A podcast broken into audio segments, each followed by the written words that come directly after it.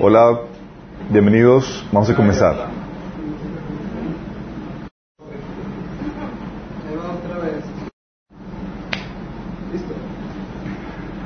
Vamos a orar, vamos a poner este tiempo en manos de Dios. Amado Padre Celestial, te alabamos, te bendecimos, Señor. Bendito seas en la vida de cada uno de nosotros, Señor, en esta reunión, Padre. Te queremos pedir, Padre, que vengas y te manifiestes hablando por medio de este estudio, Señor. Que hables a nuestras vidas y que tu palabra se siembre, Señor, trayendo la transformación que tú quieres traer en nuestras vidas, Señor. Que podamos dar el fruto que tú deseas, Padre. Bendice a los que están viendo este video y a los que están aquí presentes, así como a los que vienen en el camino, Padre. Ahora traes de mí, Señor. Cubre cualquier deficiencia que pudiera haber, Señor. Que tu palabra se transmita con claridad y corra con libertad, Señor. Te lo rogamos en el nombre de Jesús. Ok, ¿el audio está bien, chicos? No hay problemas con... Sí. Ok. Vamos a la 15. Seguimos con, hablando acerca de la interpretación correcta de la Biblia. Esto es muy, muy importante, chicos. Tanto porque ustedes van a enseñar la palabra. Y dices, oye, no quiero ser pastor. Y aunque no quieras, vas a tener que enseñar la palabra. Te casas y vas a tener que enseñar a tus hijos. ¿Sí?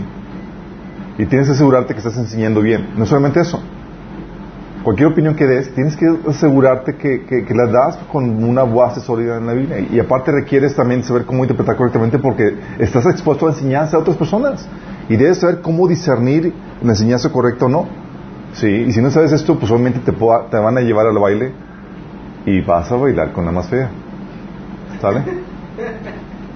¿Qué tienes con las feas? No tengo nada. Es un dicho. Ok, interpretar correctamente la Biblia. Hemos visto cómo es una orden. Salud es un momento delicado.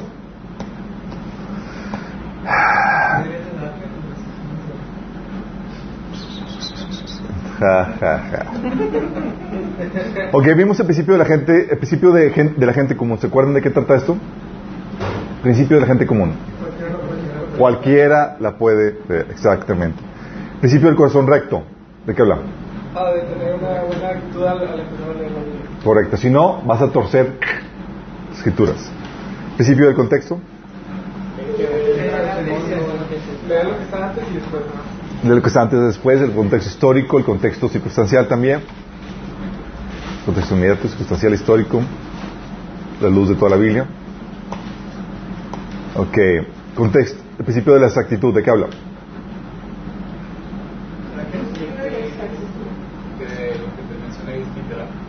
Es literal, es el...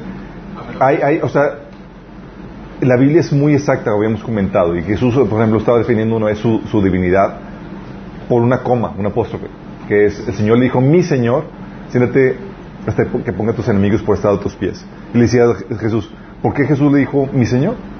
Si es descendiente de él, de David, del Mesías. Y, y, y, y, lo estaba haciendo de un apóstrofe, que es lo que, hace, que convierte la palabra en mi Señor, imagínate.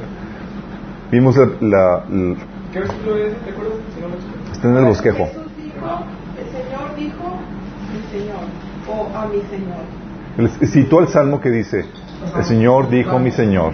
¿A mi Señor? Así es. El Señor dijo mi Señor. Siéntate a mi diestra. Así es. Sí, sorry, chicos.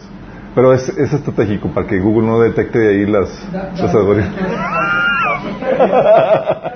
El apóstrofe en el original te refieres. Y lo puedo hacer en el original para decir mi es un apóstol. ¿Sí? Y en eso Jesús estaba desprendiendo su, eh, su divinidad o su señoría. Vimos también el principio de la litera- literalidad, que es el principio de la no alegorización arbitraria. ¿Qué te dice eso? ¿Quién se acuerda? Que no puedes decir un texto, que un versículo es, es una alegoría. Así es. fundamento. Sin fundamento. Tiene que el texto obligarte a alegorizarlo, no porque tú quieras o porque, ah, se me ocurrió, no es. A ver, dices que, se, que es alegórico, ¿por qué lo dices? ¿Qué te dice en el texto que te lleva a concluir eso? Ah, pues no sé. No, pues entonces, ¿qué onda? Sí. Porque dicen, oye, ¿cuándo sé que es literario y cuándo sé que es alegórico? El, texto te va a indicar figuras del lenguaje y demás, y, y- y por el texto sa- puedes identificar eso. Porque si no, puedes manipular y torcer la escritura así como lo han hecho tantas sectas y otras religiones que utilizan incluso la Biblia para eso, como los hindús y demás. ¿Sí? Y continuamos con el principio que es el principio de la no monopolización. De la interpretación de solo. Exactamente, el principio de la no, monopoli- no monopolización. ¿Sí? el pasaje que, que- que nos enseña eso es 2 de Pedro 1 del 19 al 21 te dice, tenemos también la palabra profética más segura a la que habéis, hacéis bien en estar atentos como una antorcha que alumbra en, lugar, en un lugar oscuro hasta que el día esclarezca y el lucero de la mañana salga en vuestros corazones. Entendieron primero esto, que ninguna profecía de la escritura es de interpretación privada. Vóytelas. ¿Sí? O sea, no, eso te está diciendo que la revelación y entendimiento no es tuyo exclusivo, chicos. No es como que ah, yo soy iluminado y a mí me tienes que escuchar exclusivamente. ¿Sí? Dice, porque nunca la profecía fue traída por voluntad humana, sino que los santos hombres de Dios hablaron siendo inspirados por el Espíritu Santo. ¿Sí? O sea, te dice, la interpretación nunca es privada. No hay, el principio te indica que no hay nadie que tenga el monopolio de la interpretación de la Biblia. Eso acabaría con muchas sectas si la llevaran a cabo. Exactamente, te- es un principio antisectas. ¿Sí? De hecho, algo que hacían eh, los fariseos, por ejemplo, te enseñaban que solamente ellos podían interpretar la Biblia. Sí, por ejemplo, decía Lucas 11:52, hay de ustedes, expertos de la ley, porque se han adueñado de la llave del conocimiento. Ustedes mismos no han entrado y los que querían entrar les han cerrado el paso. ¿Por qué les cerran el paso? Porque decían, tú no tienes autoridad para interpretar eso, tú no eres el experto. Ellos no- Lucas 11:52. Estaban violando el principio de la monopolización, de la no monopolización y esencia. Nosotros tenemos solamente las llaves, nosotros podemos interpretarlo, somos los únicos eh, revelados con eso. ¿sí? De hecho, ¿se acuerdan de, de- de incluso los apóstoles? Aquí, los, ¿Se acuerdan los dos apóstoles? Cuando Jesús partió, quedaron once y se nombró un sustituto que fue Bartolomé, ¿no? Sí, Berto- Bartolomé. Fue Bartolomé. Bartolo Matías. Bien mal, ¿verdad? Sí, fue Matías, fue con Bartolomé. Fue Noé. Se reprobados, chicos. Vamos a borrar esto. Puedes editar. Ahorita de ahí lo editamos ahí. No, estamos probando el conocimiento bíblico de los que nos están sintonizando.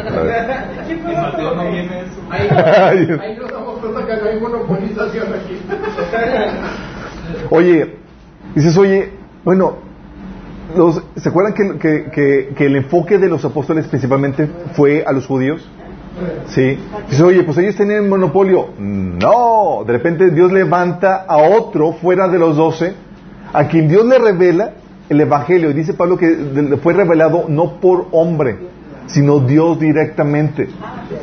Sí, fíjate lo que dice Gálatas 2 del 2 al 6. Dice, fui a Jerusalén porque Dios me reveló que debía hacerlo. Durante mi tiempo ahí me reuní en privado con los que eran reconocidos como los dirigentes de la iglesia y les presenté el mensaje que predico a los gentiles.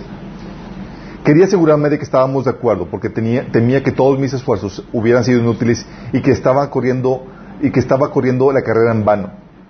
Los líderes de la iglesia no tenían nada que agregar a lo que yo predicaba. Dicho sea de paso, su fama de grandes líderes a mí no me afectó para nada, porque Dios no tiene favoritos. Fíjate lo que dice Pablo. Oye, fue, les compartió el mensaje, el cual él había recibido directamente de Dios. Dice ellos, y dicen los- dice aquí Pablo que los líderes apóstoles no tuvieron nada que añadir a su mensaje y que estaban de acuerdo con el mensaje. O sea, te está hablando de que Pablo llegó por otro, por otro medio al mismo mensaje que los apóstoles estaban predicando. O sea, los ni aún los exactamente ni los apóstoles tenían el monopolio. ¿Sí estás entendiendo? Ese principio de la monopolización, nadie tiene el monopolio de la interpretación o revelación, chicos. Nadie puede atribuirse una cualidad especial o exclusiva para entender e interpretar la Biblia. Ah, es que yo soy acá el experto y demás. Sí. De hecho, nadie puede decir que no tienes tú la, capacidad de estudiar y entender el texto por ti mismo. Porque al hacerlo, lo que hacen es que te quitan las llaves del, del conocimiento. Dicen, no, o sea, te, quitan la capacidad, te hacen creer que, que no la tienes, cuando sí la tienes. Sí. Y te hacen dependiente de ellos. Y eso ya, cuando caes en esa situación, ya te volviste vulnerable a caer en engaños de sectas y, demás, ¿sí? Porque, bien chicos, ningún pasaje de la Biblia requiere, de algo que debes entender es que ningún pasaje de la Biblia requiere una revelación especial dada a una persona o institución para entenderse. No es como que, ah, es que este pasaje, es- este texto de la Biblia o este, o la Biblia, no. Para que lo puedas entender, requieres de nuestra revelación especial. No, me chamo. ¿Qué principio se está rompiendo? Principio de la no monopolización. No puedes salir con ese tipo de borradas. Sí. Y hay gente que sale con eso. Es que Dios se me apareció y me enseñó el verdadero, me- lo que significa esto. Y, y yo solamente tengo la revelación. Es como la luz del mundo. ¿Cómo interpretan? La luz del mundo y, y los mormones y demás. Porque, déjame decirte esto. Todas las sectas presumen de una revelación especial que solo ellos tienen y por la cual te tienes que adoctrinar con ellos. Sí. Las sectas presumen de un conocimiento o entendimiento especial para interpretar, interpretar pasajes de la Biblia y llegar a las conclusiones a las que nadie más llegaría por sí mismo. Son unas muy ilógicas. O sea, por eso le preguntas, oye, ¿es lo que entendería cualquier persona conociendo solo el texto en su contexto, sin alguna idea preconcebida? Y te das cuenta que en, grandes, en la mayoría de los casos no es así. Requiere ser endoctrinado para que puedas ver su interpretación. ¿Sí? Pas- cosas como los testigos de Jehová que dicen que Jesús es el arcángel Miguel. O sea, no hay forma en que tú leyendo la Biblia por ti mismo y estudiando, llegues a esa conclusión. Sí, solamente te, te- te tendrían que adoctrinar, ¿sí? O eh, decir que los hermanos de Jesús no son realmente sus hermanos, sino son primos. Pues, ¿Cómo llegas a eso? En la Biblia no, no hay forma de que llegues a eso. Dicen que la palabra original se refiere a familiares. Por eso, O, o, o que, o que María y José no tuvieron relaciones. O que el nombre de Jehová estaba en el Nuevo Testamento, como los testigos de Jehová, que ponen Jehová en el Nuevo Testamento, cuando en los escritos del Nuevo Testamento no hay ningún, no, exi- no ponen la palabra Jehová. Y le ponen de acuerdo a su, a su puro criterio. Y de hecho en los pasajes donde aplica la- el, el texto a, a Jehová, porque sí, son citas de la- del Antiguo Testamento, que apliquen a Jesús, ahí cuando aplica a Jesús no lo ponen. Arbitrariamente. Sí. O como los, los mormones que dicen que Jesús es hermano de Satanás. Dime, ¿de dónde sacas eso? Bíblicamente no podrías llegar a eso. Sí. O que el padre tiene varias esposas, como, dice, como dicen los, los mormones. De hecho, algo que te dicen los testigos de Jehová es que eh, es que tú no puedes entender la Biblia por ti mismo sin la, sin la, sin la revelación de la institución oficial de la Watchtower. Y te lo dicen así tal cual. De la Watchtower, de la Watchtower, de la Torre de Vigilancia. Con el velador. De sí, la institución oficial de los testigos de Jehová. Sí. Y algo que debes entender es que tu interpretación no puede depender de una revelación o algo especial que solo tú tienes. No puede. Sí. Sino tiene, debe de depender, chicos, de elementos del texto, del razonamiento o bibliográficos a las que otros pueden acceder y corroborar. ¿Me voy explicando? No es como que, ah, es que esto, yo, ah, yo aquí tengo un conocimiento especial que solamente yo. No, no, no, es que dime cómo llegaste a esa conclusión. O sea, debe ser corroborado eso. O sea, no puedes decir, oye, me fue revelado que la iglesia no pasará por el tiempo de la tribulación. Ok, te fue revelado. Pero ¿cómo, cómo, cómo llegaste a, o sea, ¿qué, qué te dice la Biblia que te corrobora eso? Porque no, no podemos basarnos en una revelación personal. Así como el caso que les he comentado de la hermanita que, que dice que fue al infierno y que vio a una sección de, de mujeres que, que están ahí porque se, se pintan.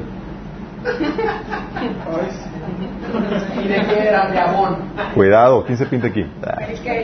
América. Y usaban América. Ya, ya. Es que lo que pasa es como dice el libro de Enoch eso. El libro de Enoch dice que Sí, pero no es canónico el libro de Enoch, entonces no pueden salir con ese tipo de cosas. Y dicen, ah, es que las mujeres malas se pintaban. Pues sí, también se bañaban y se peinaban. ¿Qué? Nada más. Y, digo, eh, usan lógica. también las buenas Sí, o, o- o gente que dice, oye, por ejemplo, cuando se predicaba que Jesús era el Mesías, el Hijo de Dios, había una revelación especial, pero lo que decía esa revelación, chicos, es, tenía base. Tú le preguntas, ¿cómo llegaste a eso? Ah, podías usar las escrituras. Sí. Oye, que dices, Dios me reveló el- eh, en un sueño el verdadero significado de tal o cual pasaje. Sí. Lo que puede Dios revelarte es que te puede sacar a la luz partes del texto que no habías puesto atención, pero están en el texto. Sí. Y están los pasajes aquí que te llevan a esa conclusión y tal vez la revelación todavía no lo, eh, te los apuntó, pero no es porque por la revelación en sí. ¿Sí explico? A, a veces Dios te habla en una situación específica para ti, pero no quiere decir que esa revelación que es específica para ti vaya a, ser- sea- vaya a aplicar para todo el mundo también. Hay cosas o hay ah, pasajes que se pueden ah, sacar fuera de contexto para una aplicación personal, pero si lo interpretas tal cual en el contexto como sea, hay, o sea, tú no puedes sacar doctrina de, de aplicaciones personales fuera de contexto. Sí. No puedes salir con que, oye, es que el Espíritu me habló y me dijo, entonces tiene que ser así. No, mi chavo.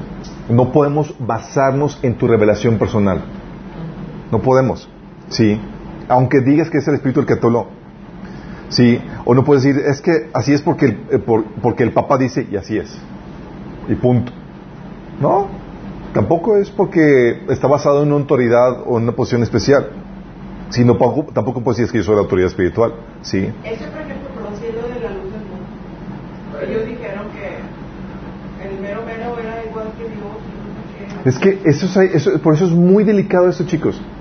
Tan pronto tú aceptas la monopolización del- de, la revelación, del entendimiento, tú ya, ya te expones al engaño. Sí. Y con eso te quitaron las llaves del entendimiento. Y la persona a la cual tú le otorgaste esa, ese- dejaste que te quitara esa autoridad, te expones a que esa persona te engañe y te lleve eh, eh, a, a, a Gramonte. Sí. La revelación especial Sí, cuando pueda suceder, porque puede haber una revelación especial, chicos, hay sueños, hay cosas que el Señor te habla y demás, y, y te, te muestra pasajes y eso. La revelación especial lo que puede hace- hacer es abrirte los ojos a elementos del texto que siempre estuvieron ahí. ¿Se acuerdan cuando Jesús le abrió los ojos a los, a los discípulos? En Lucas 24, del 25 al 27 dice, ¿qué torpes son ustedes? Les dijo, quitarlos de corazón para creer todo lo que han dicho los profetas. ¿Acaso no tenía que sufrir Cristo estas cosas antes de que entrara su gloria? Entonces, comenzando por Moisés y por todos los profetas, les explicó lo que se refería a él en todas las escrituras. ¿Qué hizo? Hubo una revelación especial, pero le estaba abriendo los ojos a elementos del texto que siempre estuvieron ahí. Y lo- Dios lo sigue haciendo, chicos. Sí. En muchos estudios y más, te- ¡oh! o tu tiempo con él y dices, ay, su mecha siempre estuvo aquí. ¿Y cuántas veces no lo leí? Ups. Patrocinador oficial. Gracias. Con tres dedos. Con tres dedos. ¿Con dos o cuatro? ¿Cuánto? Ah.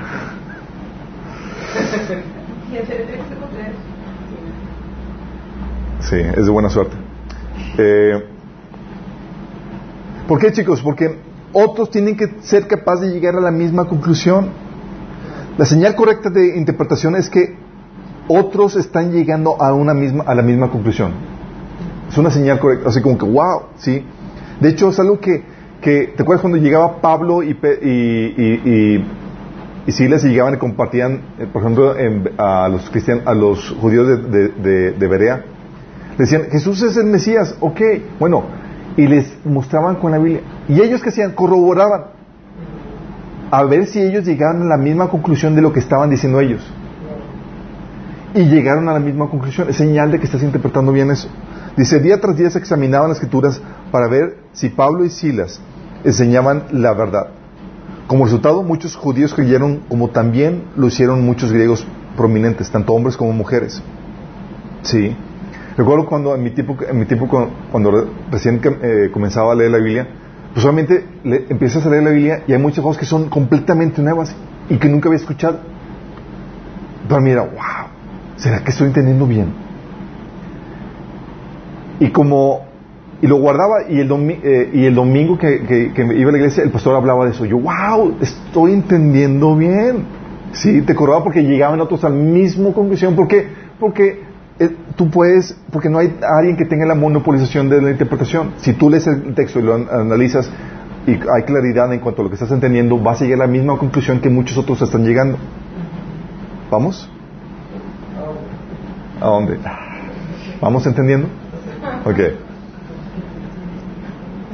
Por eso debes de tener cuidado de los que dan una enseñanza sin fundamento, chicos. Es decir, sin la capacidad de justificarlo, sino solo basado en su título o posición. Cuidado con ellos. ¿Sí? Ese Es que caso se tiene que rebatir. por eso se debe rebatir, se debe cuidar. Sí, o sea, no es, oye, porque es que, híjole, ¿vas a cuestionar al pastor? Sí, claro.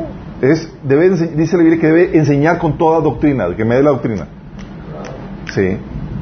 Por eso, ¿se acuerdan también cuando vas a exhortar a alguien? La Biblia te dice, exhorta, redarguye con toda doctrina. Porque no, no puedes exhortar a la gente con tu propia opinión. Oye, yo creo que estás haciendo esto. Give me Bible. Dame Biblia. Sí. ¿Me explico? Debe ser con toda doctrina, no puedes hacerlo sin fundamentos. ¿Sí? No se basa en la posición o título. Eh, de hecho, una vez preguntando, cuestionando a un pastor con respecto a una enseñanza, me dice, ¿cuánto llevas de, cristi- ¿cuánto llevas de cristiano? Yo pues llevo tantos. ¿cuántos años tienes? Tanto. "Mm, mira, oh, mira, muchachito, antes de que tú nacieras ya enseñamos esto. Y con eso me quiso, me quiso, me quiso dar a entender que, eh, o sea, me quiso ya, con eso es la aplicación que necesitas. ¿Y qué le dijiste? Tantos años enseñando mal. Tantos años de. No, no le dije nada. Pero se imaginan, o sea, ¿qué- ¿en qué estaba basando su explicación? Ya estaba dando argumentos, es, es en mi experiencia, en mi posición y en los años que tengo, o sea, y con eso acéptalo. Es, no se te ocurra hacer eso. Y si alguien te sale con esa abusada, apártate y cuéntate lo que más confianza le tengas. Sí. Cuidado, ten cuidado también de los que demeritan o te quitan la capacidad de entender y estudiar, estudiar la Biblia por ti mismo. Sí. O sea, no puedes darle, no puedes otorgarle la responsabilidad a alguien más porque al final de cuentas Dios te va a juzgar a ti. Y tú eres el responsable por lo que Dios te ha revelado en su palabra. Nadie más. ¿Te acuerdan que habíamos leído en Deuteronomio 29 y 29? Dice, nosotros y nuestros hijos somos responsables por las palabras que Dios nos ha revelado. Sí. O sea, no es como que, ah, bueno, señor, ahí se lo dejo al pastor, él sabe, él es el experto. No, chicos. Sabes, mucha gente se envanece por el título de posición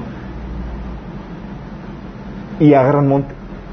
Y como vimos y hemos aprendido que Dios enseña, revela sus secretos y cosas tremendas, no a los eruditos, sino a los que son como niños. Sí. Y hay personas que me decían, es que Chuy, ¿cómo te atreves a, cuestionarlo? O sea, él estudió doctorado y él tiene toda la preparación y dice, pues yo también pienso, razono y leo el texto, no estoy hueco y sin entendimiento. Sí, y si llegó a esa conclusión, que me explico cómo llegó a esa conclusión, no me puedo basar en subtítulo. Ayer, ayer en la misa, el sacerdote decía que los muertos eh, iban a estar viendo con nosotros, llorando con nosotros, y que es una conexión que Dios había provisto para nosotros. pues. Entonces, sí, dijo, híjole, qué grave que está la Protesto, protesto, herejía. Sí, te das gracias, figuras. No es cierto. Gracias, Poli. Lo que quiso decir fue. ¿En qué parte de la Biblia que le dijiste? No, una misa. Sí.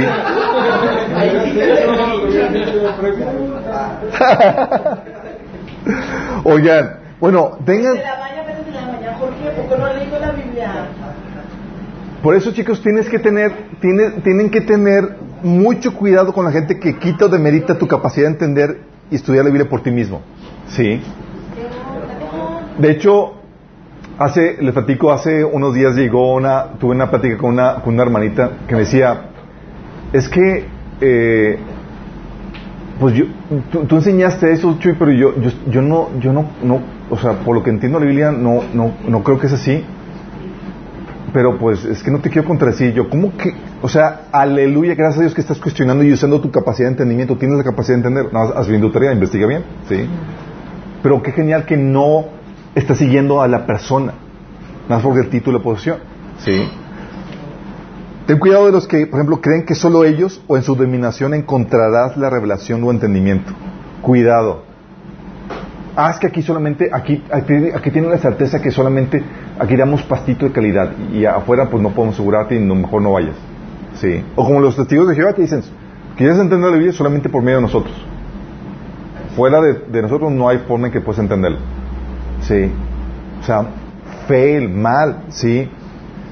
Fueron los católicos, bueno, hasta, hasta en los años 60 que, que cambió con el concilio del Vaticano la, la, la manera en que abordaban, pero antes los católicos decían que no había, no, que nadie- no hay salvación fuera de la iglesia católica.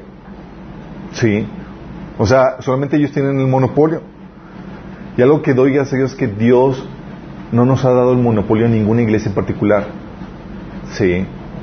O sea, la ig- o sea, imagínate el peso de responsabilidad. Ya tengo el poder. Los bautizos. sí. Entonces, ese es el principio de la no monopolización. Es muy importante. Por eso, algo que, que enseñamos es que no solamente debes depender de la enseñanza que te damos nosotros, tienes que acudir a otros maestros, porque ¿qué crees? No tenemos el monopolio. Y hay muchas cosas que Dios, hay sabiduría, entendimiento, en, mucho, en una variedad de temas que Dios ha dado a otras personas y debes aprender a recibir de ellos. ¿Va? Luego, lo que tienes que saber es no solamente recibir de, de otras personas, sino a discernir. Y aquí te enseñamos a discernir para que puedas acudir también a otros maestros sin ninguna pro- problemática de desviarte. Entonces, el principio de la no monopolización. ¿Lo entendimos bien? Siguiente principio, el principio de la no contradicción. No me contradigo. No me. Esto es muy importante, chicos, porque tiene sentido. Dice la Biblia, números 23 y 19. Dios no es hombre para que mienta, ni hijo de hombre para que se arrepienta. Él dijo y no hará, habló y no lo ejecutará. Ese principio de la no contradicción eh, se basa en, el- en la integridad de Dios, de que Dios no miente. No dice una cosa y luego se contradice. Sí, porque si no se estaría mintiendo. Dios no es contradictorio en sí mismo.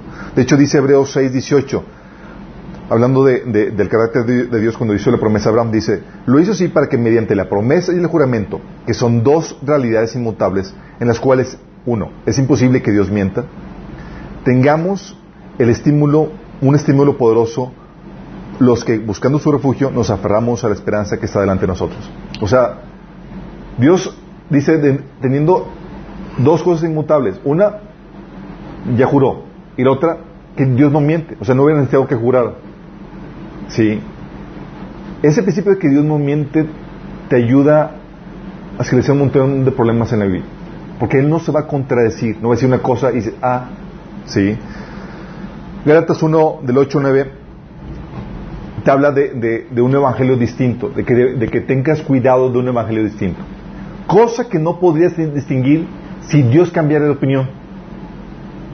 Es como que, ah, esto es el mensaje, ¿sabes qué? Pero más adelante lo cambié, chicos. Entonces, ¿cómo distingues un evangelio diferente?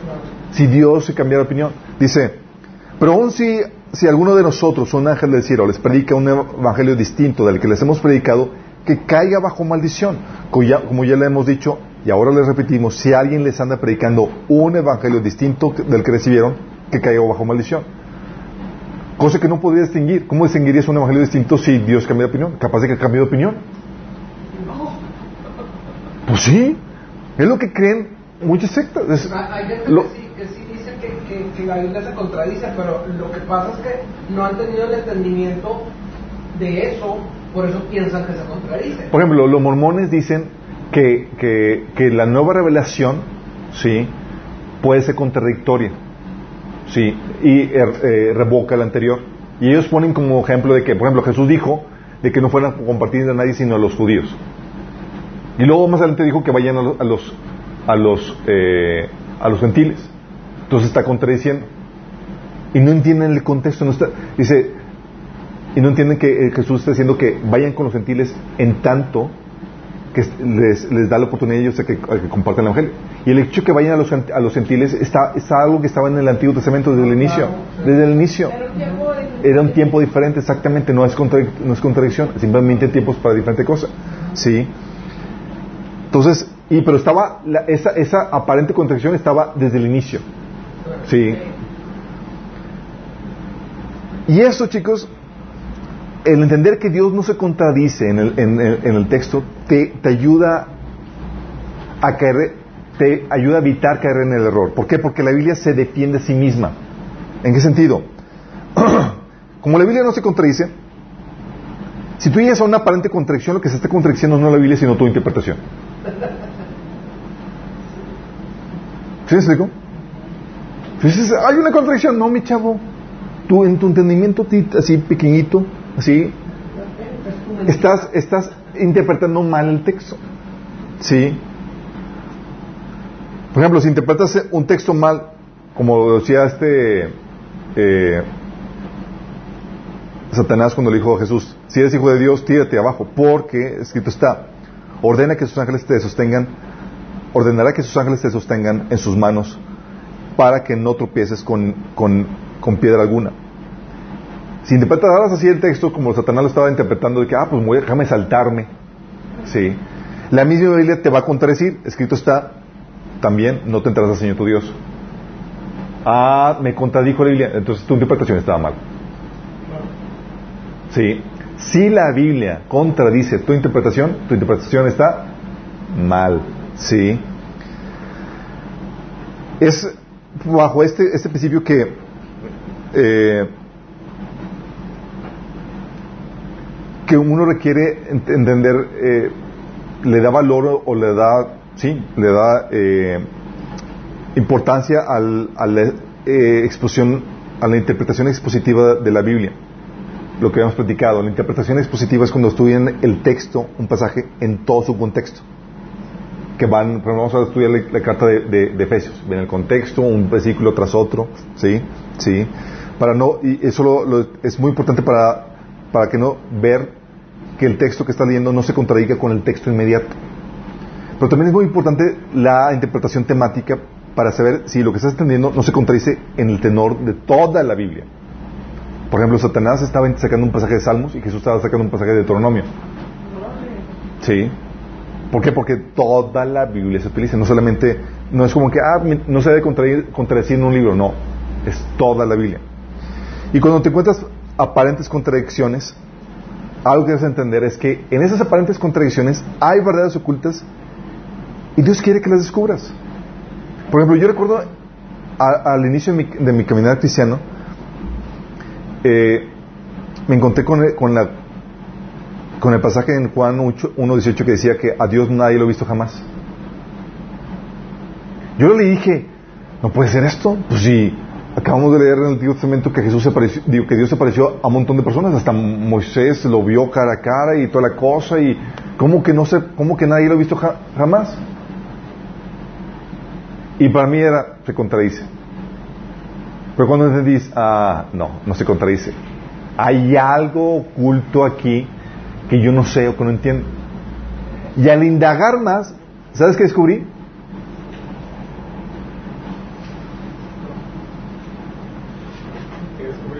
Ya, ¿qué descubrí? Al indagar este texto, oye, ¿qué dices? Oye, Dios no se parece, nadie lo ha visto jamás. Y la Biblia dice que sí, que sí se apareció en el Antiguo Testamento. ¿Cómo, cómo concilias o reconcilias eso? ¿Alguien ya sabe cómo resolvió esa contradicción? Era Jesucristo. Dice en ese mismo pasaje, a Dios nadie ha visto jamás, pero Jesús, eh, el, que, el Hijo de Dios, Él es el que lo ha dado a conocer. Las apariciones del Antiguo Testamento, donde vieron a Dios, ¿sabes a quién vieron? A Jesús. Sí, y cuando dice que Dios no lo he visto jamás, aquí está hablando de Dios el Padre. Entonces, esta aparente contradicción fue esclarecida, pero al momento de leerlo, buenas a primeras, tú dices, se contradice. Cuando había aquí una verdad oculta. ¿Me explico? Por algo dice la Biblia, gloria de Dios es encubrir un asunto, pero honra del rey es escudriñarlo. Dice, oye, hay algo contradictorio. Cuando encuentres algo contradictorio en la Biblia, alégrate. Hay algo oculto que Dios está permitiendo, te está llamando la atención para que lo puedas escudriñar. Sí.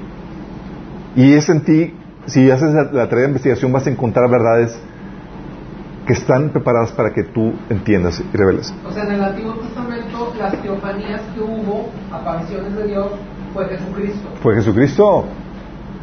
El ángel de Jehová, ¿sabes quién era? Jesús. Jesucristo. Imagínate. Qué intenso.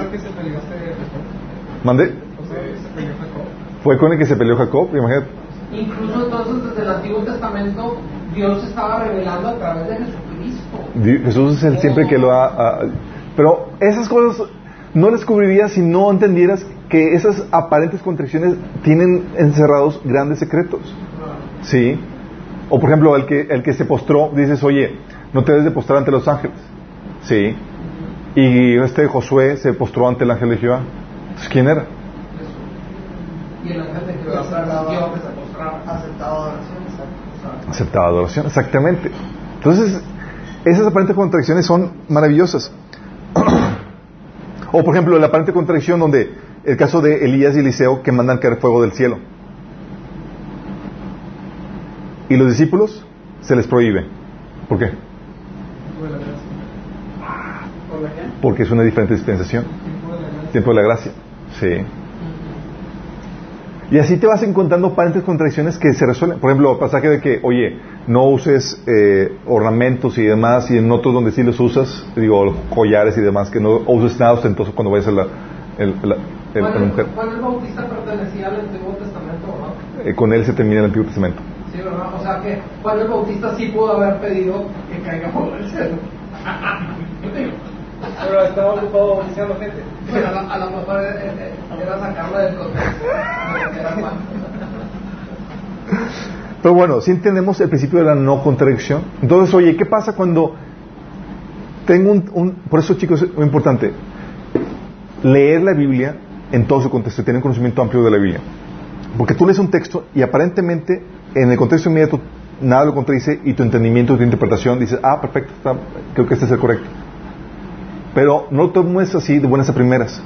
Guárdalo en una caja de, de posibilidades y espera a ver qué otros pasajes más hablan acerca de eso. Sí. Lo expande, lo corrige tu entendimiento, lo etcétera, si te ayuda a entender. Y esto nos lleva al siguiente principio, que es el principio de la integridad del texto. ¿A qué les suena esto? Integridad del texto. Tienen que, tienen que tener lógica, concordancia, este, eh, eh, no se contradicen una cosa con otra, que embonan todo. No. Bien mal. se sabe que lo que está diciendo se escribió, o sea, que es original, no se tradujo al final. No. Que es moralmente correcto. No. Ok. Es una, es una sola pieza, o sea. Del texto. Que no le puedes quitar ni le puedes añadir. Si debes de tomar el texto tal como está, íntegro. Sí. Por ejemplo, y otro que dice, este se basa en en Juan 10, 35. Jesús, cuando le decían, es que tú te haces hijo de Dios, y Jesús cita un salmo complicado. Le dice, Jesús, Dios llamó, si Dios llamó dioses a aquellos por quien vino la palabra, y dice Jesús, y la escritura no puede ser quebrantada. Es decir, no puedes quitar y hacer a un lado ese pasaje. No es como que le cortamos aquí y hacemos que como que si no existe, lo pasamos debajo de la carpeta. porque no lo entendemos. Sí, sí. Es, es el principio de que no puedes ser quebrantada no puedes quitarla. El texto se debe mantener así, íntegro, tal como está. Completo. Está completo. Sí. Eh, dice, y ustedes bien saben que la escritura no puede, o sea, la en la otra versión dice, y ustedes saben que las escrituras no pueden ser modificadas. Así que si a las personas que recibieron el mensaje de Dios se les llamó dioses, ¿por qué acusan, me acusan a mí de ser llamado hijo de Dios? Pero fíjate, aquí en el texto no está hablando, ese pasaje de que les llamó dioses, no está hablando a, a personas, ¿eh? Aquí está hablando el concilio que se reveló. A los que vieron ya el reino ya saben a qué se trata, ¿verdad? Y los que no. Los que no, se los deja de tarea. Sí. Eh, por eso, Apocalipsis 22, del 18 al 19, también anuncia este principio de la integridad del texto. Dice, a todo el que escuche las palabras del mensaje profético de este libro, le advierto esto. Si alguien le añade algo, Dios le añadirá él las plagas descritas en el libro. Y si alguno quita palabras de este libro de profecía, Dios le quitará su parte del árbol de la vida y de la ciudad santa descritos en este libro. Ahí te ves. Sí. O Deuteronomio 4.2, que también lo reitera, dice, no añadan ni quiten palabra alguna a esto que yo les ordeno. Más bien, cumplan los mandamientos del Señor, su Dios. O Deuteronomio 12.32, que dice, cuídate de poner en práctica todo lo que te ordeno sin añadir ni quitar nada. Es el principio de integridad de texto. Esto es muy importante, chicos, porque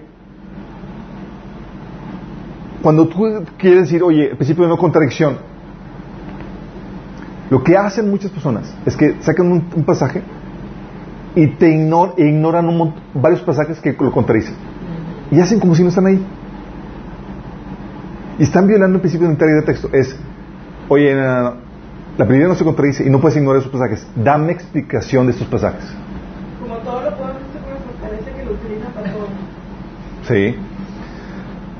Por ejemplo, estaba alguien me pasó una hay una chica que que eh, de que nos sigue y demás que enseña que sigue la enseñanza de que eh, los cristianos que se convierten hay una teoría que dice que los cristianos, cristianos que se convierten en realidad se convierten porque son de las 12 tri- de las 10 tribus perdidas del reino del norte. Entonces tú y yo que nos hemos convertido, la verdad es que aceptamos el Evangelio porque somos en realidad judíos. Y dices, ¿cómo llegaste a esa conclusión? Luego sacan así, al principio dicen, no, es que cuando habla de ovejas, la Biblia, cuando siempre se habla, habla de ovejas, siempre se refiere a, a israelitas. Entonces, cuando todo, como siempre se refiere a israelitas, cuando se refiere a nosotros que somos las ovejas perdidas y que Jesús tenía otras ovejas, tienen que ser israelitas. Dices, ¿y qué haces con los pasajes en los que no? Porque hay pasajes en donde Dios habla a las naciones paganas y les llama ovejas. Y ti- tu teoría se viene abajo. También los gentiles. Sí, pero dicen que los, que los gentiles, eh, según esta teoría, eh, eh, son porque se, se mezclaron, pero realmente somos de ascendencia judía. Sí. Por eso la, la Biblia no puede ser quebrantada ni modificada. O sea, no puedes cortar, ignorar o añadir nada de lo que viene ahí. Es muy importante. Por ejemplo, el otro caso que, eh, o sea, no puedes decir este texto no y ese texto sí. ¿Qué estás haciendo? Estás cortando. Sí. Y cuando cortas el texto, cuando ignoras textos, lo que estás haciendo es que estás acomodando el texto a tu creencia, a tu forma de pensar. Caso, por ejemplo, una, una persona que me dice, estaba discutiendo en Facebook, me dice, es que Dios no se enoja. Y yo, como que no se enoja. Dice, bueno, Jesús nunca se enojó. Y yo, y le pongo un pasaje del látigo, sí, el episodio del látigo. Que piensan que Jesús estaba siendo muy amable, que por favor, que se estaba, órale con todo. Y se le pongo y dice, ¿qué haces con estos pasajes? Y dice, ah, no, esos pasajes obviamente no fueron inspirados. Y yo, Dice, ¿por qué no? Dice, porque, pues obviamente porque Dios no se enoja. Ah, claro. Enséñame más, por favor. ¿Sí ves a lo que me explico?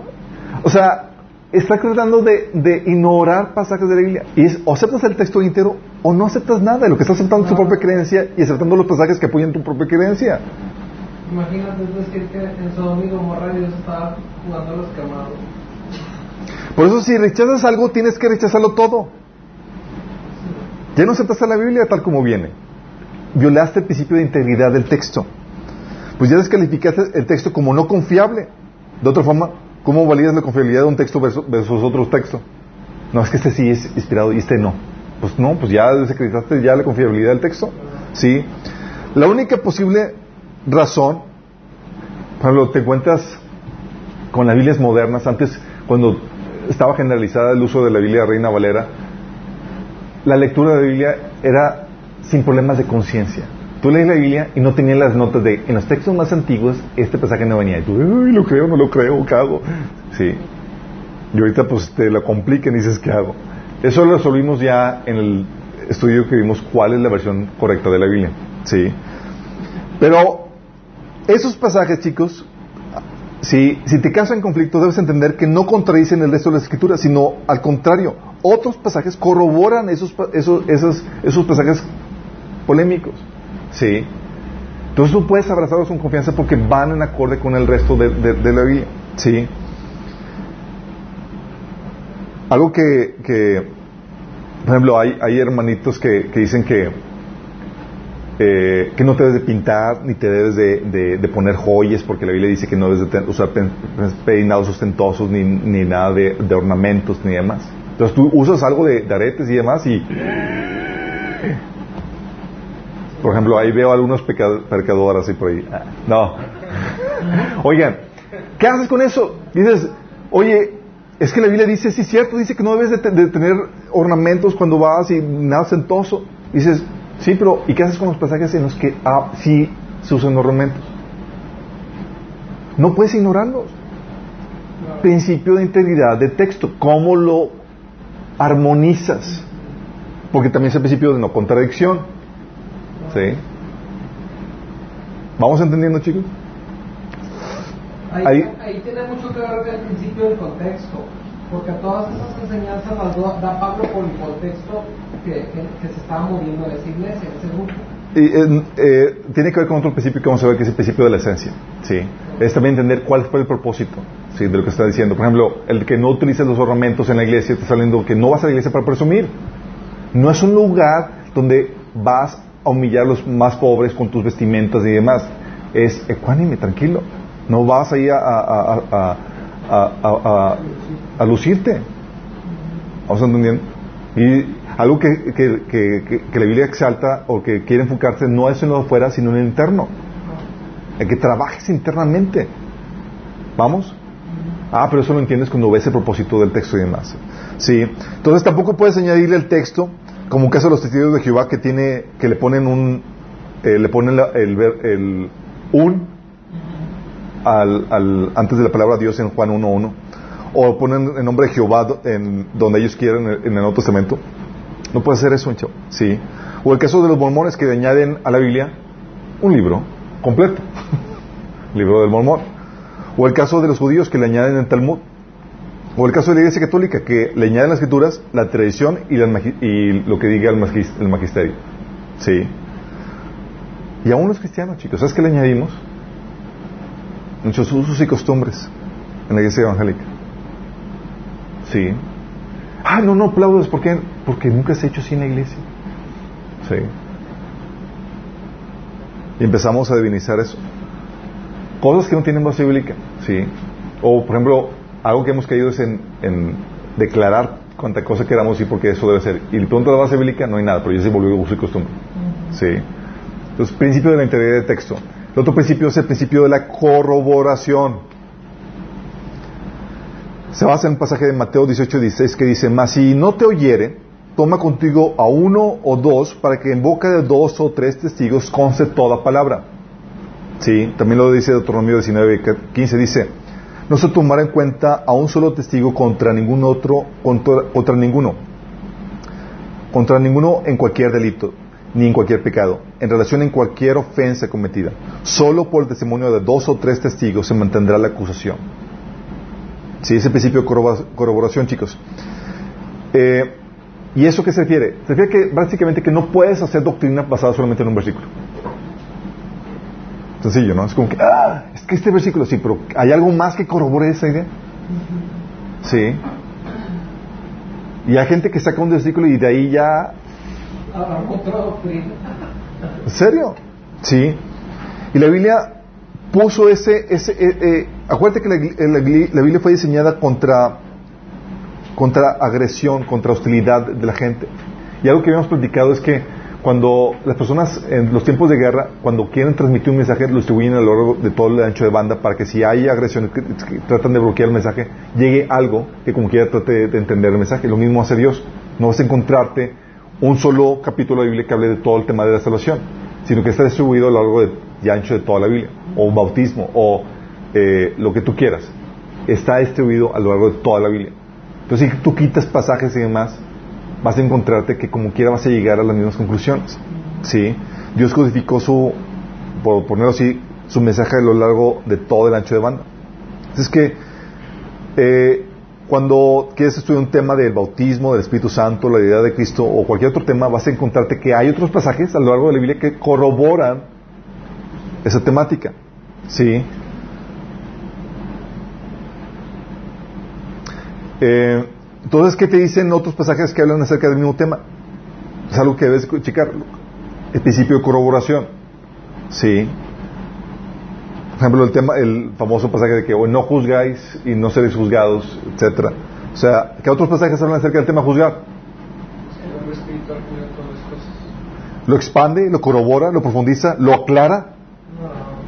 Sí, el principio de corroboración. La deficiencia en la, eh, en la predicación expositiva, donde ves el contexto del pasaje, es que omites los pasajes que, hablan de tal o cual, de, cual tema. O sea, cuando hablas, eh, eh, cuando predicas expositivamente ves el antes y después del texto. Sí. Pero la problemática con eso es que no abordas en qué otros pasajes de la Biblia enseñan de esa temática. Por ejemplo, el no juzguéis y no seréis juzgados vienen en los evangelios, pero Pablo menciona en 1 Corintios 5 que no es responsabilidad de, eh, es responsabilidad de nosotros juzgar a los hermanos que están en pecado. Sí, por darte un ejemplo. Dices, ah, entonces sí podemos juzgar. Sí. ¿Y cómo se hace? ¿Y cuáles son los lineamientos y más? Tienes que conocer esa temática que está distribuida a lo largo de toda la Biblia. Sí, para amarlo con cabezas completo. Sí. Por eso, el peligro, es peligroso hacer doctrina basada en un solo versículo. Por ejemplo, han escuchado el versículo de Hechos 16, 31, dice, cree y serás salvo tú, tú y tu casa. ¿Cuántos no usado ese pasaje? Ay, les voy a desanimar un poquito. Sí, yo estoy declarando oración y de que Dios ha salvado a mi casa porque yo creo en la promesa. Mm. ¿Les digo? Suelto. Creemos de que porque tú crees tú, vas a ser salvo automáticamente todo de tu casa. Sí. Primera, no se refiere a que creíste tú y son, uno son por mí y por todos mis amigos. No, no, no se salvan automáticamente. Ellos tienen que hacer la profesión de fe. Sí. Y el hecho que creas tú no significa que ellos está garantizado que ellos van a hacer la profesión de fe, sino que crees tú y si los demás creen igual que tú van a ser salvos. Sí, es lo que está tratando de decir. ¿Cómo sabes tú eso? Porque Pablo, en 1 Corintios 7, 16, le dice a, a los casados, dice, porque ¿qué sabes tú, mujer, si quizás harás salvo a tu marido? O sea, nosotros no, sabemos. O, ¿qué sabes tú, marido, si quizás harás salvo a, tu mujer? O sea, no sabemos. Hay la posibilidad, sí, pero no, o sea, no dijo, remítete la promesa que le di al, guardia cuando estaba en la cárcel de que cree tú y serás salvo tú y tu marido. ¿Esto no es promesa? No, pero como quiera, ora. Sí, quién sabe y harás. Sí. ¿Sí me explico? Qué heavy, ¿verdad? Chale. Por eso es, ok, que dice un texto, que otro, y lo quieres interpretar así porque aparentemente se lee y se entiende así. Es, ok, no, no hacer doctrina solamente en eso. ¿Qué otros pasajes hablan acerca de esto? Que me aclaren, que me profundicen, que me ayuden a entender mejor este pasaje. O lo que estoy tratando de entender. Principio de corroboración. ¿Sí? Y cuando no sabes, oye, pues guárdalo en la caja de posibilidades. Ahí guardadito. Creo que eso dice, no estoy seguro, guárdalo. ¿Sí? Leíste algo que es que firma algo, pero no, no, no, no, no te vienen a la mente otros pasajes que, que, que te ayuden a, a esclarecer ese asunto. Guarda esa interpretación en la caja de posibilidades hasta que llegues a leer más, eh, otros pasajes que hablen de esa misma temática. Entonces, principio de corroboración. ¿Va teniendo sentido? ¿Sí, chicos? Lo otro, principio de diseño. Este principio de diseño, chicos, te enseña que la sintaxis, las palabras y todo como fue escrita en la Biblia tiene intención y tiene diseño. ¿Sí? Por ejemplo, Mateo 5, 18 te dice Jesús, porque de cierto os digo que hasta que pase el cielo y la tierra, ni una jota ni una tilde pasará de la ley hasta que todo se haya cumplido. Fíjate lo que dice, ¿a qué cita dice? Ni una jota ni una tilde. O sea, todo tiene propósito y debe ser cumplido. Hasta las jotas y las tildes. Sí. Hay una frase de que decían los judíos que cuando venga el Mesías nos, va a ayudar a entender cada jota, cada tilde y cada espacio entre letras, hablando conciencia de- de- del diseño. Sí. Segunda Timoteo 3, 16 al 17 dice que toda la escritura es inspirada por Dios. O sea, la inspiración, chicos, no solamente se habla en, el, en el mensaje, sino también en la forma en que fue escrita. ¿sí? Dice, útil para enseñar, reprender, para corregir y para instruir en justicia. Juan 5 del 39 al 40 dice, Ustedes estudian las escrituras a fondo porque piensan que ellas les dan vida eterna. Pero las escrituras me señalan a mí. Sin embargo, ustedes se niegan a venir a mí para recibir vida eterna. Hablando del diseño y propósito. Por ejemplo, cuando hablo de que hay intención en su diseño y no hay casualidades, las personas que han estudiado, por ejemplo, han encontrado diseños matemáticos en el texto. Increíblemente. Que corroboran el, o sea, por ejemplo, es en Lucas y también en, Marcos y demás, eh, en el pasaje, por ejemplo, que se cuestiona, hay una serie de- de- de múltiplos de siete de, que corroboran, de diseños matemáticos que corroboran el texto como inspirado, imagínate. O lo famoso de los códigos secre- secretos del- texto. ¿Alguien ya sabe acerca de, de los códigos secretos? El código más famoso, el código equidistante, de salto equidistante. Es decir, que saltando igual número de, espacios o de múltiplos vas a encontrarte, vas formando nuevas palabras que, tienen mensajes ocultos. ¿Sí? Por ejemplo, en el caso de, de los árboles frutales en el texto de Génesis, cuando menciona al inicio que Dios plantó árboles frutales, en salto equidistante viene una lista de los árboles frutales. Imagínate, ahí mismo. En el original. En el original, en hebreo, o sea, obviamente en español no te vas a encontrar. en español vas a encontrar cactus y o, o, o, o, la- o el- o el- o los códigos metidos en, en la mayoría de las profecías mesiánicas. Detrás de, de cada profecía mesiánica viene la frase, mi nombre es Jesús. ¿Te imaginas? En código equidistante. ¿Cómo? En la mayoría de las profecías mesiánicas, en salto equidistante, en el texto que habla de esa profecía, lo cita, se encuentra en la frase, mi nombre es Yeshua, es Jesús. ¿Te imaginas eso? O este el caso de, de Isaías 53, donde que- el pasaje que habla de la pasión y en código equidistante vienen los nombres de todos los personajes que participaron en la pasión de Cristo. Salmo, digo, de Isaías 53. Eso lo vemos en Apologética, chicos, a los que quieran indagar más acerca de eso. Vemos eh, que es una forma de, corroborar que la Biblia es inspirada por Dios, porque hacer eso no hay forma humana, ni menos gente de, de- de antaño, así como que, ¿cómo escribe un texto profético que va a tener cumplimiento cientos de años después y con, y con un mensaje oculto en, en salto equidistante y que también sea profético? Que menciona lo- los nombres de todas las personas que van a involucrarse en eso. O sea, Cálculo matemático. 100% inspirada y aparte ya con todo eso añadido. Pero te habla de- de lo- de- del diseño del texto. Claro, claro. Sí, es así que es Dios aquí poniendo así como que con, ¿cómo se llama? Con agua, así, así que rayando, sí, la firma de Dios, La marca de agua. la marca de agua. Vamos here. Sí. O, por ejemplo, el caso de, de las fechas. O sea, cuando sabes que Dios todo lo hace con, con, con, con propósito.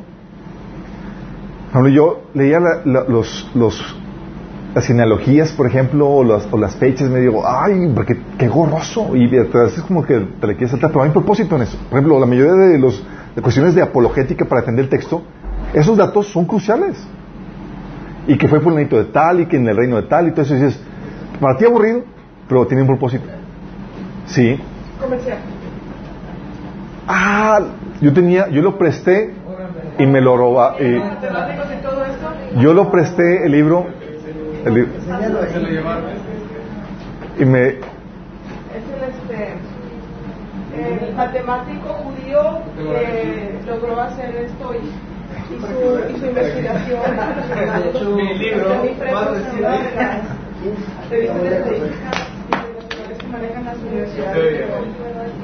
que tienen como un programa. ok chicos, el- los códigos no no existen chicos. La idea es que, Ahora sigamos con la clase de códigos. Un día tuvimos la clase de código.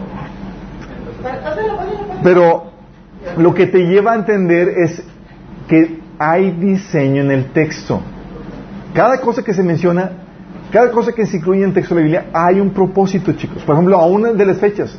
Pero tú ves, tú lees, por ejemplo, eh, el caso de Noé, pues dice que en tal fecha se sucedió esto y fueron tantos días y en tal fecha salió Noé de la, de la, de la, del arca. Y dices, ¿Para qué tanto detalle? Ya se salió, punto, y, y vivieron felices y ya toda la cosa. No. Dices, cuando entiendes que hay propósito, dices, aquí hay algo, y queda todo encerrado. Luego, cuando, ¿sabías que tú que cuando, la fecha en que, nació, en que salió Noé del arca es la misma fecha en la que Jesús resucitó? Enseñando a Dios como que mensaje, enseñanza corta de, es la enseñanza de nuevos comienzos. Sí. O el caso de, de, los nombres con las genealogías, chicos. A veces sé que es latoso para ustedes leerlos, pero piensa en las genealogías y ya das un vistazo rápido. hasta que ya empieza la narrativa, ¿no? Pues ya las conozco, sí, ya, ya. Como números. Que las Ah, sí, Eso que eso que la pongan en tablitas es genial. Pero todo tiene propósito, chicos. Tal vez no lo entiendes ahorita en ese momento, o, pero se requiere, ¿sí? Por ejemplo, en el caso de, de Génesis 5, empieza una genealogía y dices, ay, otra vez, ¿sí?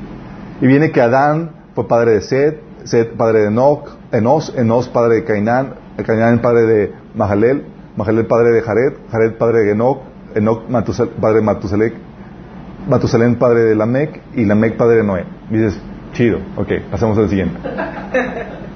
Pero cuando te das cuenta el significado del nombre en hebreo, te encuentras tesoros increíbles. Por ejemplo, Adán significa hombre, Sed significa nombrado o eh, appointed, ¿cómo se dice appointed?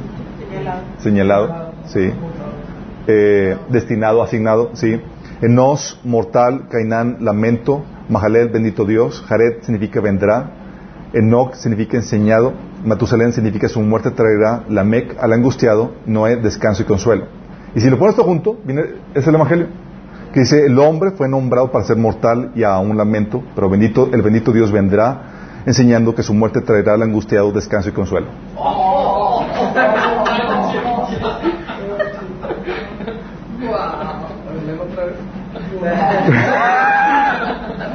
Chicos, eso es Génesis 5. Judíos estudiando el Torah llegaron a esta conclusión y se han convertido por esto, por el diseño de esto. ¿Cómo es posible que el Evangelio, tal como lo predican los, los cristianos, esté aquí? Propiedad de diseño. Por eso cuando lees un pasaje es, hay diseño. Es, ¿Por qué Dios decidió poner esto aquí? ¿Qué quiere hablar el Espíritu Santo por medio de este diseño o patrón en el texto? Y tú escarbas y vas a encontrar tesoros o así, oh my goodness. ¿Vas entendiendo? Ok. Principio de diseño. Siguiente, principio de la revelación progresiva. ¿Qué se refiere este?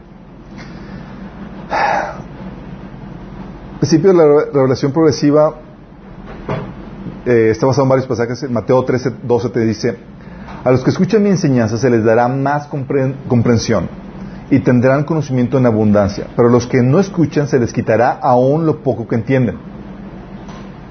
Te está enseñando que la revelación es progresiva, que al inicio no vas a entender todo, sino que te tienes que seguir exponiendo constantemente para que recibas mayor revelación. Y si no te expones, se te quita. O sea, no hay un punto donde aquí me estanqué. No. O avanzas o retrocedes. No hay punto de estancamiento, chicos. Sí. Por eso, este principio de la revelación progresiva te enseña que, que conforme vas avanzando, más entendimiento y aún de revelaciones más profundas que vas adquiriendo. Lo que la Biblia llama alimento sólido, que se le da a los que han ya estado expuestos más tiempo a la palabra de Dios. Lo que menciona Hebreos 5 del 12 al 15 dice, porque hace tanto que son creyentes que ya deberían estar enseñando a otros. En cambio, necesitan que alguien vuelva a enseñarles las cosas básicas de la palabra de Dios. Son como niños pequeños que necesitan leche, no pueden comer alimento sólido. Pues el que se alimenta de leche sigue siendo bebé y no sabe cómo hacerlo correcto. El alimento sólido es para los que son maduros, los que a fuerza práctica están capacitados para distinguir entre lo bueno y lo malo. ¿Qué te está enseñando? El principio de la revelación progresiva. Comienzas en Cristo, no se te enseña todo ni sabes todo, sino que se te va revelando progresivamente. ¿sí? Dice Hebreos 5:13 que todo el que participa leche es inexperto en la palabra de justicia, porque es niño. Y esto, entender esto, chicos, te va a ayudar a comprender muchas cosas. Porque al inicio de, de, tu conocimiento, de, de intuición en la Biblia, no vas a entender muchas cosas.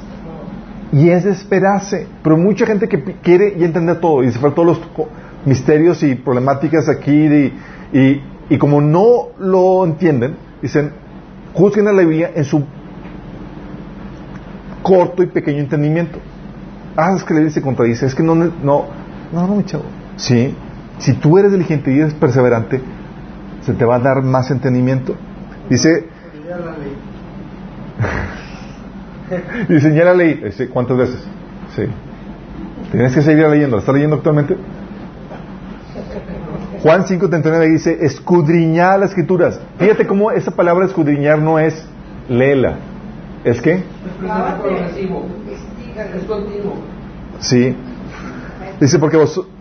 Entonces, escudriñar... Juan, 2 eh, Corintios 3, 18 dice, así que todos nosotros que con el rostro descubierto reflejamos como en un espejo la gloria de Dios, somos transformados a su semejanza con más y más gloria por la acción del, Señor, que es el Espíritu. ¿Se acuerdan que el Espíritu Santo, que la palabra Jesús, dice Juan 17 que somos santificados en su verdad y su palabra es verdad? Conforme más estás más exponiendo la palabra, vas siendo santificado, vas siendo transformado más a su gloria. ¿Sí? Porque el crecimiento, el entendimiento va aumentando. Colosenses 1.10 dice, irán creciendo a medida que aprendan a conocer a Dios más y más.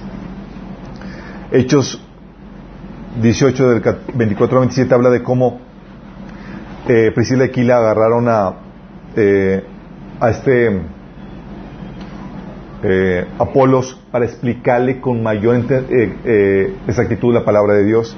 Porque este principio, chicos, es muy importante porque te ayuda a entender que es un error creer que con una sola vez que le, con una vez que leíste la Biblia es suficiente.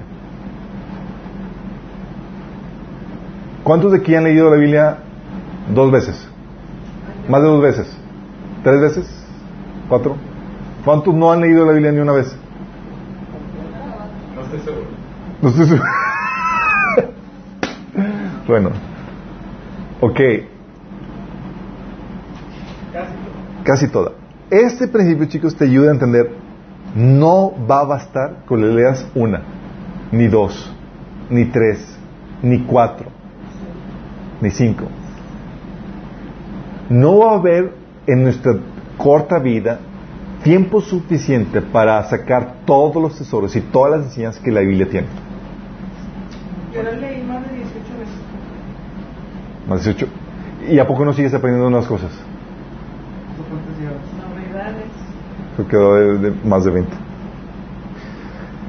Es un mandato, chicos, leerla y releerla.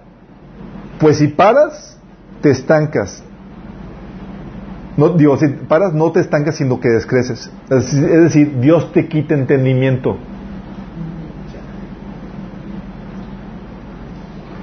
Esto es básico porque el Espíritu, releerla y releerla es básico porque el Espíritu, chicos, lo que hace es que trae tu mente pasajes que ya leíste para que entiendas y profundices en lo nuevo que estás leyendo. Si te ha pasado que estás leyendo algo y dices, ah, este pasaje habla de esto y esto, dices, oh. No.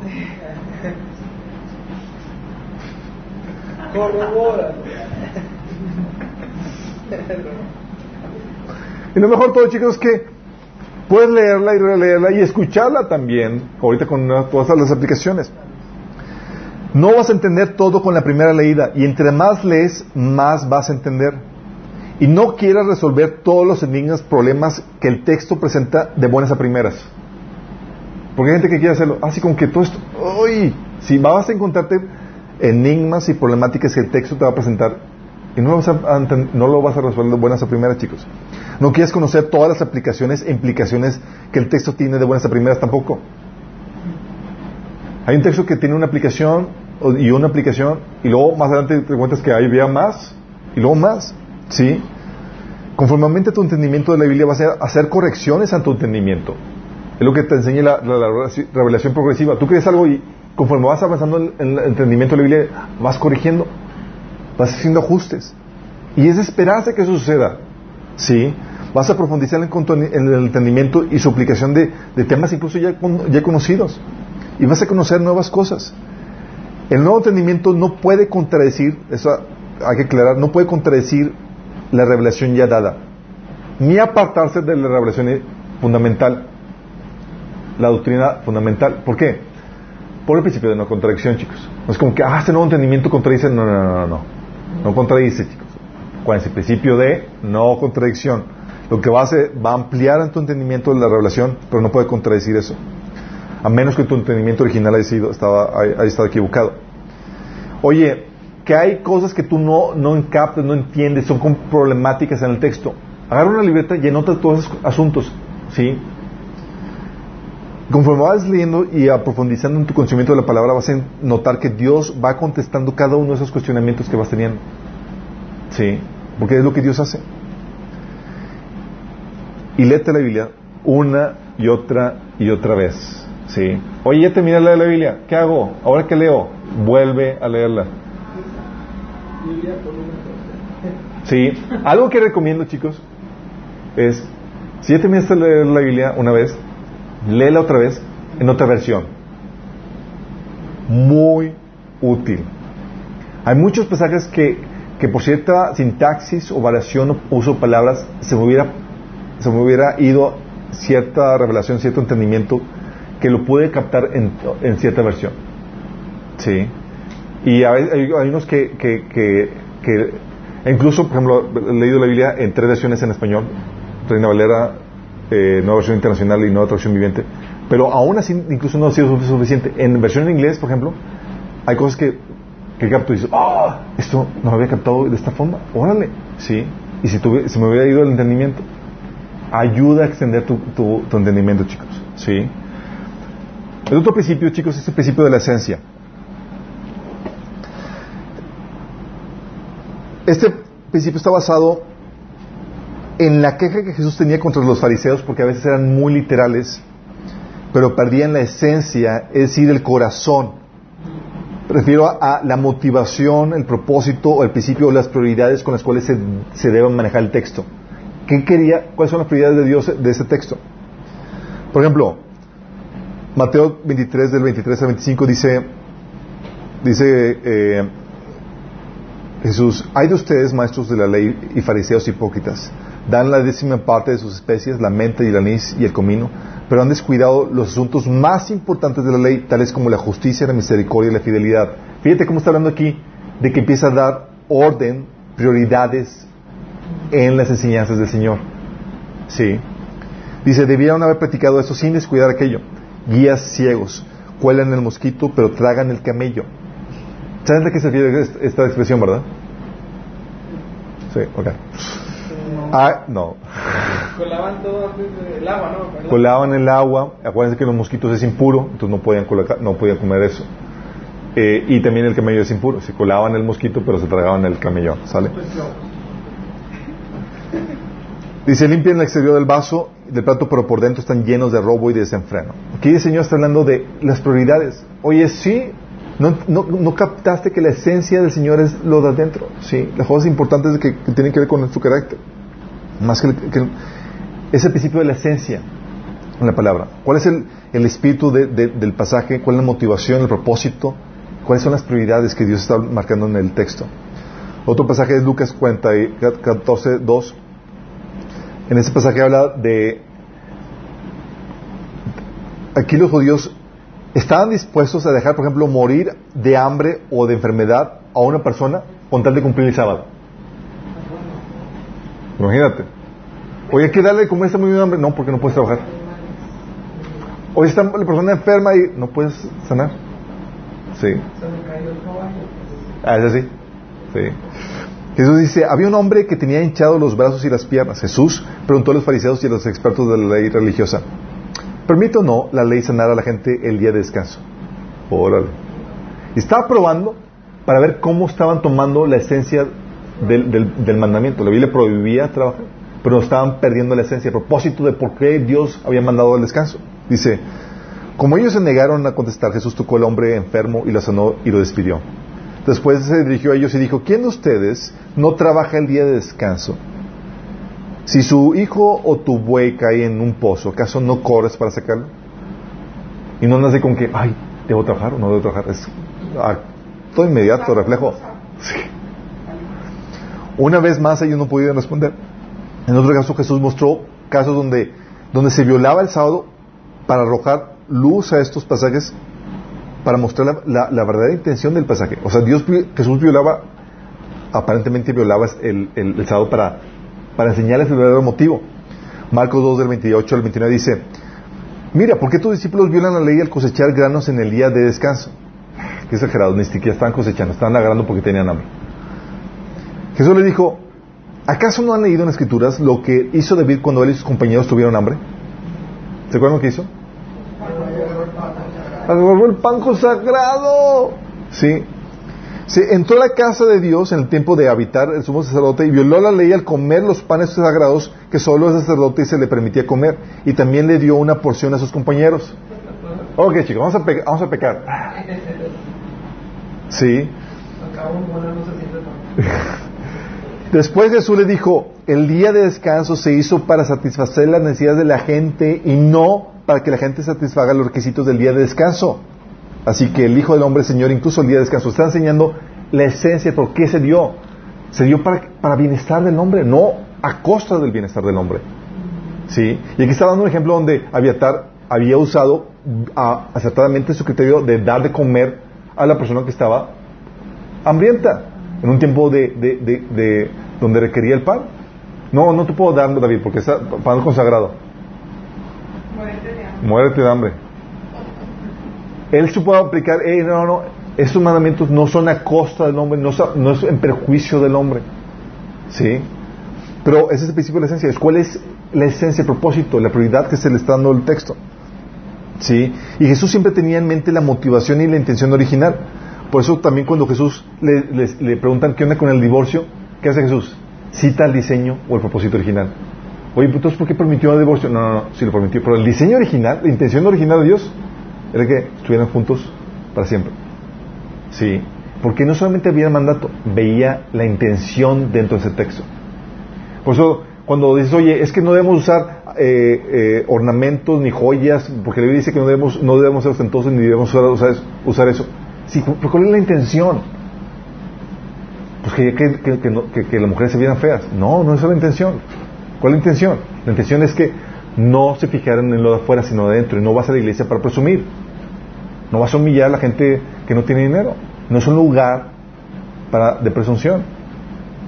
¿Sí? Cuando ves la intención dices, ah, ya, capto. Entonces no está mal. No, hay otros pasajes donde se, te, se permite y se, utilizan de esos herramientas. ¿Sí? ¿Vamos bien con esto, chicos? Entonces puedes enfrascarte en las formas y perder de vista la esencia, la intención que del Espíritu, el principio que Dios quería transmitir el mensaje. ¿Sí? Por ejemplo, sí, pues, eh,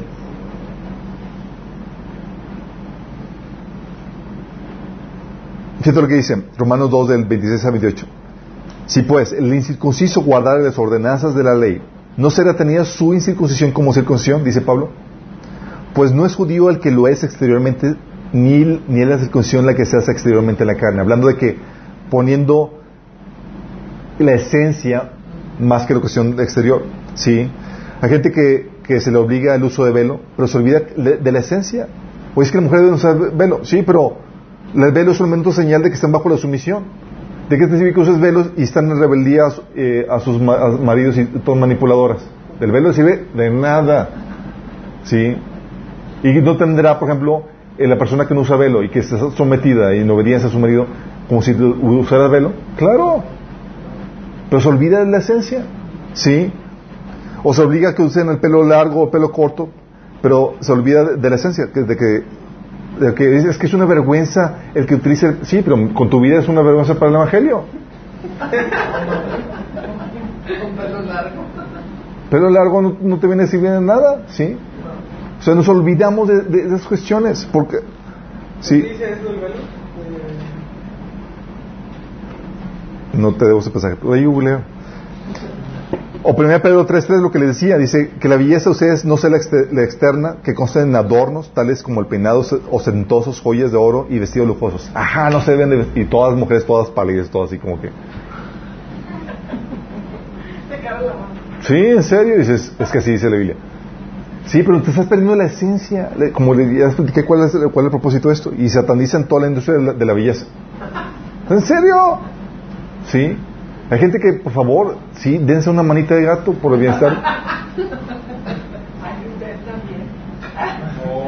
Los hombres deben ser fuertes, feos y formales. Los tres.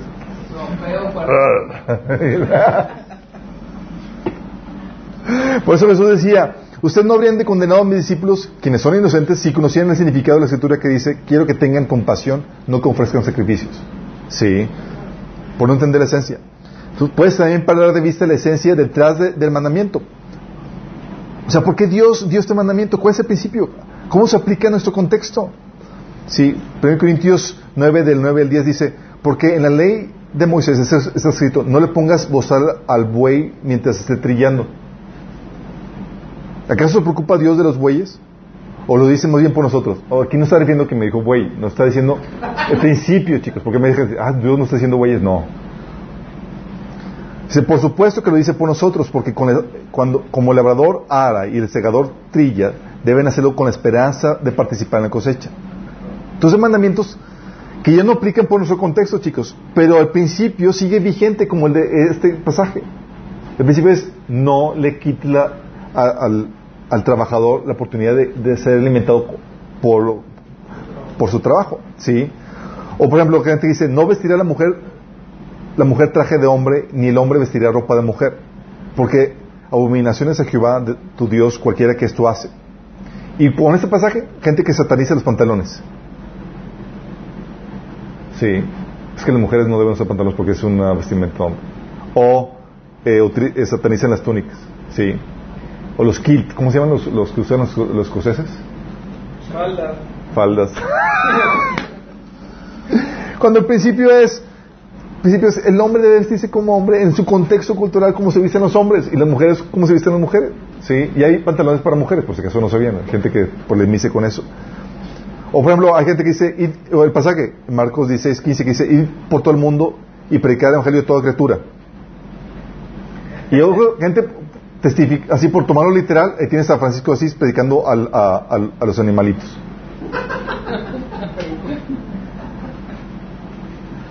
Sí. No es cierto. Es que así porque decía, tomaba el pasaje muy literal, que ah, pues, dice aquí toda criatura y pues a mis, ani- a mis amiguitos las palomas y todo. Sí, sí. Asís. A lo mejor lo hacía en sentido figurado, no es que mi amigo el burrito y se hacía predicar la paloma.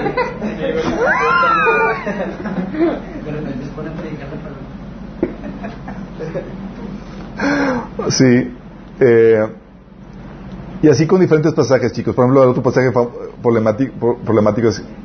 Bueno, ya me- mejor me lo salto. Ah, por eso no puedes perderte, no puedes perder la esencia detrás de la, de la historia, el error de, la hipertextu- extu- hipertextualización. ¿sí? Por ejemplo, 1 Corintios 10, 11 dice, esas cosas le sucedieron a ellos como ejemplo para nosotros, hablando de los, de los casos del Antiguo Testamento, que fueron juicios de Dios. Se pusieron por escrito para que nos sirvieran de advertencia de los que vivimos en el fin de los tiempos. Y luego hay gente que dice, eso no aplica a nosotros porque no somos la iglesia de Éfeso. Sí, mi chavo, pero puedes extraer la aplicación a tu vida. Y dices, no, eso fue para ellos y eso no es para nosotros. Sí. O no aplica a mí porque yo no, estoy, yo no me estoy rebelando contra Moisés. Él murió ya hace mucho tiempo. Me lo presento. En serio. A ver, eh, puedes... o una, una familia eh, que se acercó con nosotros este, eh, tenía una problemática en una iglesia donde el pastor les, les estaba diciendo que, que no, no evangelizaran y no nada porque versículo de ir y predicar este, el evangelio era para los judíos, no para nosotros. Entonces ellos eh, estaban evangelizando a los de las calles y, y les digo que no, solamente en la iglesia. Sí, y me ha tocado personas que me dicen, oye, les cito el pasaje de, de Corintios donde habla de los juicios en el desierto de los israelitas y demás. Dicen, no compares, yo no estoy en el desierto como, e- como ellos. Pero estás en Monterrey. Estás en Monterrey, casi casi. Muy lejos no te falta, sí. Vamos a dejarlos aquí, chicos. ¿Vamos bien con esto? ¿Van entendiendo con claridad cómo se maneja esto? Van a salir aquí todos los expertos con esto. Vamos a orar. Amado Padre, te damos gracias, Señor, porque tú nos enseñas, Padre, cómo hacer sabio, uso sabio, Señor, tu palabra, para interpretarla correctamente, Padre. Te damos, Padre, que todo esto se grabe en nuestros corazones, que podamos aplicar en nuestras vidas, en nuestra lectura personal y en nuestra enseñanza a las demás personas, Señor. Que podamos ser esos obreros aprobados que se presentan contigo, Señor, sin nada que avergonzarse, que interpretan correctamente la palabra de verdad, Señor. Ayúdanos, Señor, en esto. En nombre de Jesús. Amén.